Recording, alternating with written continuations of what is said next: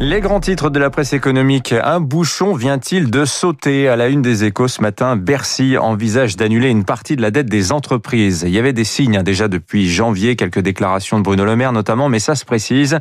Le ministre a indiqué hier qu'au cas par cas, des TPE, des PME pourraient voir l'ardoise liée au Covid effacée. De nombreux chefs d'entreprise le réclament depuis des mois.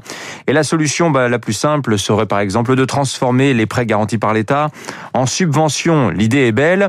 Bercy est sans doute prévoyant par ailleurs de se pencher sur le sujet maintenant, hein, alors qu'on ne voit pas encore poindre euh, ce fameux raz-de-marée de défaillance.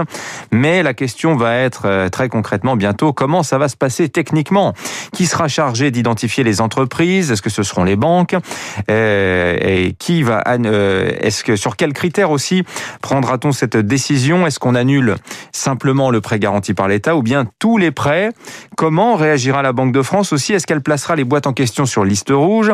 Tout ça est très compliqué. Ça demande de surcroît la bénédiction de l'Union européenne, sans parler du risque d'effet d'aubaine.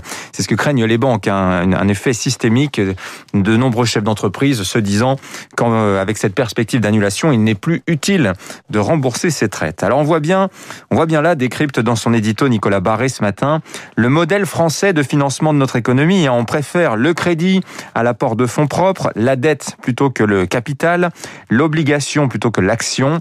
Euh, ceci dit, l'État y trouve son compte. Hein. L'épargne, en effet, va plutôt au financement de sa dette à lui, l'État.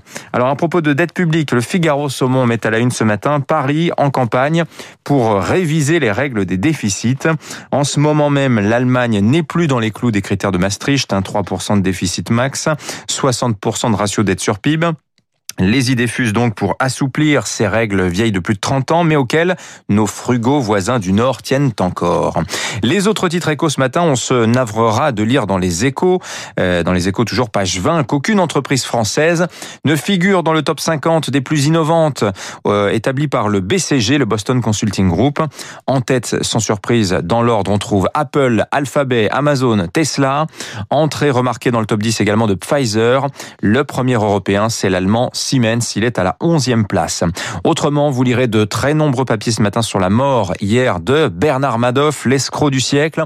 On en parle justement dans le journal de